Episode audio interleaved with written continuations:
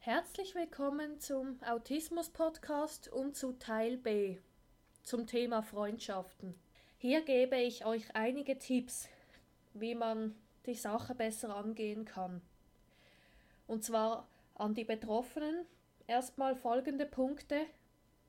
Wenn ihr euch unwohl fühlt, wenn ihr alleine seid und unbedingt zu einer Gruppe gehören wollt oder einfach so Freunde haben, dann würde ich euch raten, wenn ihr zusammen mit anderen am Tisch sitzt und Mittagspause macht, bei der Arbeit zum Beispiel oder in der Schule mit anderen zusammen an einem Tisch sitzt, würde ich euch empfehlen, hört doch einfach mehr zu, schaut die Leute an, die Person, die gerade spricht und zeigt, ich bin da, aber nicht unbedingt viel reden. Einfach mehr zuhören und weniger sprechen. Oder ihr könnt einige Mitmenschen, die ihr ganz nett findet und schon ein paar wenige Worte gewechselt habt, mal fragen, hey, hast du mal Lust, etwas mit mir zu unternehmen?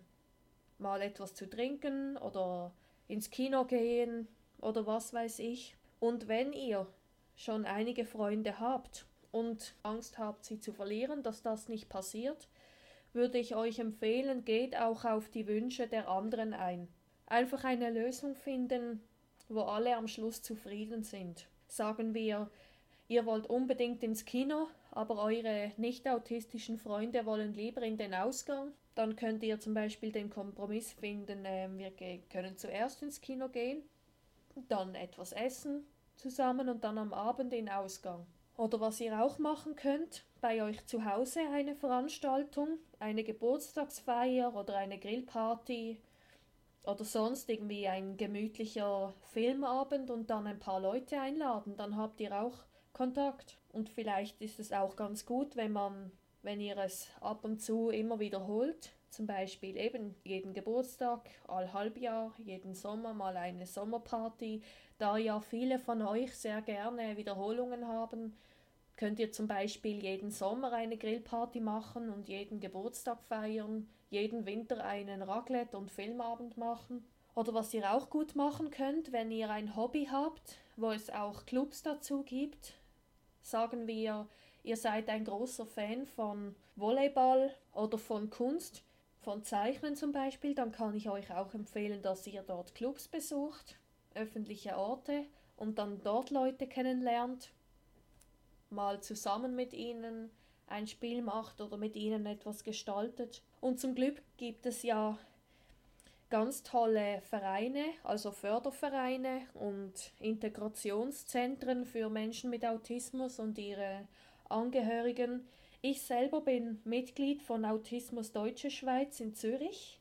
Da gehe ich jetzt zwar nicht mehr genau darauf ein, weil das habe ich ja in einer anderen Episode schon erklärt, meinte ich. Und falls nicht, könnt ihr mir gerne das im Kommentar schreiben. Aber auf jeden Fall, dort bin ich Mitglied schon seit einem Jahr und ich hatte dort auch die Möglichkeit zu erfahren, wie es anderen Menschen im Autismus-Spektrum geht und wie sich Angehörige fühlen. Sie machen ganz tolle Veranstaltungen und planen diese auch autismusfreundlich. Siehe Episode 002. Und was auch ganz wichtig ist, im Umgang mit den anderen, seid offen und ehrlich zueinander. Also sagt, schau mal Paul, es tut mir leid, ich kann nicht an deine Hochzeit kommen, das hat aber wirklich gar nichts mit dir zu tun, es ist mir einfach zu viel mit den Reizen. Also wirklich klare Begründung.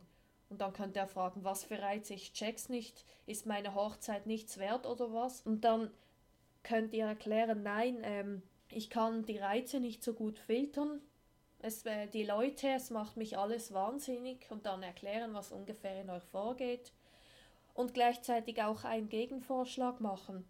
Leider kann ich nicht an deine Geburtstagsfeier kommen, aber wir können dafür mal zu zweit wieder etwas Schönes unternehmen und ich lade dich dafür ein als Gegenvorschlag. An Angehörige habe ich auch noch Tipps an Eltern zum Beispiel oder an die Erziehungsberechtigten. Ich kann euch nur raten, redet mit eurem Kind. Auch wenn es mühsam ist und eine Szene sich jedes Mal wiederholt, so wie es bei mir war. Ich bin heulend aus der Schule gekommen, ja, die spricht nicht mehr mit mir, die macht plötzlich nichts mehr, die schaut mich nicht mehr an. Und meine Mutter musste es mir tausendfach erklären.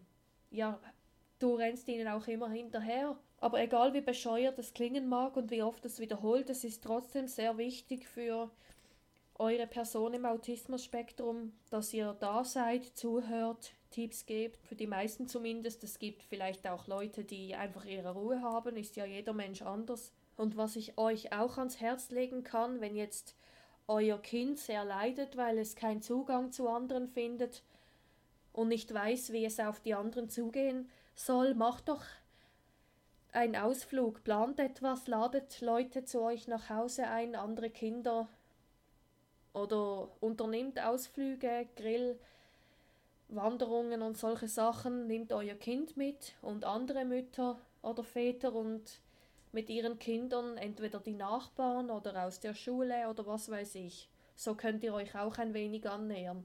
Was sicher auch ganz gut ist, wenn ihr andere Eltern mit autistischen Kindern nehmt und euch erstmal austauscht, wie erlebt ihr das gegenseitig dann voneinander lernen könnt. Und selbstverständlich gebe ich auch euch die Tipps, wendet euch doch an Fachstellen. Autismus Deutsche Schweiz ist da sehr gut. Sie Sie sind wirklich für die Klienten da, sie hören zu, sie haben Interesse. Und wenn es in der Schule Probleme gibt oder bei der Arbeit, so könnt ihr auch gerne mal versuchen, mit dem Lehrer zu reden oder mit dem Chef oder mit dem Betreuer. Sagt, wo sind die Probleme und dann gemeinsam eine Lösung finden und schriftlich verankern. Das ist sicher auch gut. Und natürlich auch mit der Person im Autismus-Spektrum reden. Also, dass ihr zeigt, was ihr besprochen habt mit dem Lehrer oder mit dem Betreuer. Bespricht das mit eurem autistischen Kind und ja, wenn es nicht zufrieden ist, dann eine andere Lösung, aber sicher auch schriftlich festhalten und allen eine Kopie geben, dem der Person im ASS, der anderen Partei in der Schule und für euch. Und nochmal kurz als Tipp, Bilder sind besser als endloser Text. Dann habe ich noch Tipps an Freunde von Autisten, die nicht im Spektrum sind und manchmal das Verhalten oder die Meinung nicht immer nachvollziehen können. Und zwar, wenn es Probleme gibt, ihr versteht euch nicht und ihr prallt aneinander, dann würde ich euch raten, erklärt doch einfach, was ihr empfindet. Also, wenn die Person im ASS es nicht für nötig hält, irgendwie euch helfen, den Tisch abzudecken oder euch tragen zu helfen oder warum auch immer. Erklärt, warum euch das stört, warum ihr wütend seid, was das in euch auslöst oder wenn sich die Person im ASS ebenso auffällig verhält und ihr wisst gerade nicht wie weiter, fragt doch einfach, wenn er ausflippt, dann könnt ihr nicht viel machen in dem Moment, aber in einer ruhigen Minute fragen, was genau hat dich gestört? Warum bist du ausgeflippt oder warum siehst du das anders als ich? Und Klartext ist sehr wichtig, keine Doppeldeutungen, also Wörter, die man auch für etwas anderes brauchen kann, weil genau dann können Missverständnisse passieren. Und ein weiterer Tipp, wenn die Person im ASS mal komische Sachen sagt, zum Beispiel, ja, du, wie siehst du denn schon wieder aus? Das sieht so aus, als, als wie wenn du eine Erdbeere wärst oder warum bist du so dick geschminkt? Du siehst aus, als wärst du in einen Farbtopf gefallen. Also einfach generell, vielleicht wisst ihr, was ich meine. Einfach Sachen, die angreifend wirken oder komisch nicht persönlich nehmen, aber ihr könnt ihr oder ihm später sagen, hör mal, das hat mich verletzt oder gestört. Und noch ein anderer Tipp, wenn ihr einen guten Kontakt mit einer Person im ASS pflegt und abmacht, telefoniert, ist es auch sicher sehr gut, wenn ihr das regelmäßig macht, weil viele Menschen im Autismus-Spektrum brauchen ja ihre Routine. Also zum Beispiel jeden Mittwoch telefonieren, jeden Samstagnachmittag abmachen. Ja, auch wenn es schwierig ist, ich würde Regelmäßigkeiten einhalten, so gut es geht, und Rücksprache halten, weil so kann eine Eskalation vermieden werden. Und wie ist es denn bei euch? Was habt ihr so für Erfahrungen? Habt ihr denn noch irgendwelche Rückmeldungen an mich? so schreibt mir doch bitte eine E-Mail an autismus-podcast.mail.ch oder besucht doch gleich meine Webseite unter autismus-podcast.com. Habt ihr noch irgendwelche Vorschläge oder Wünsche?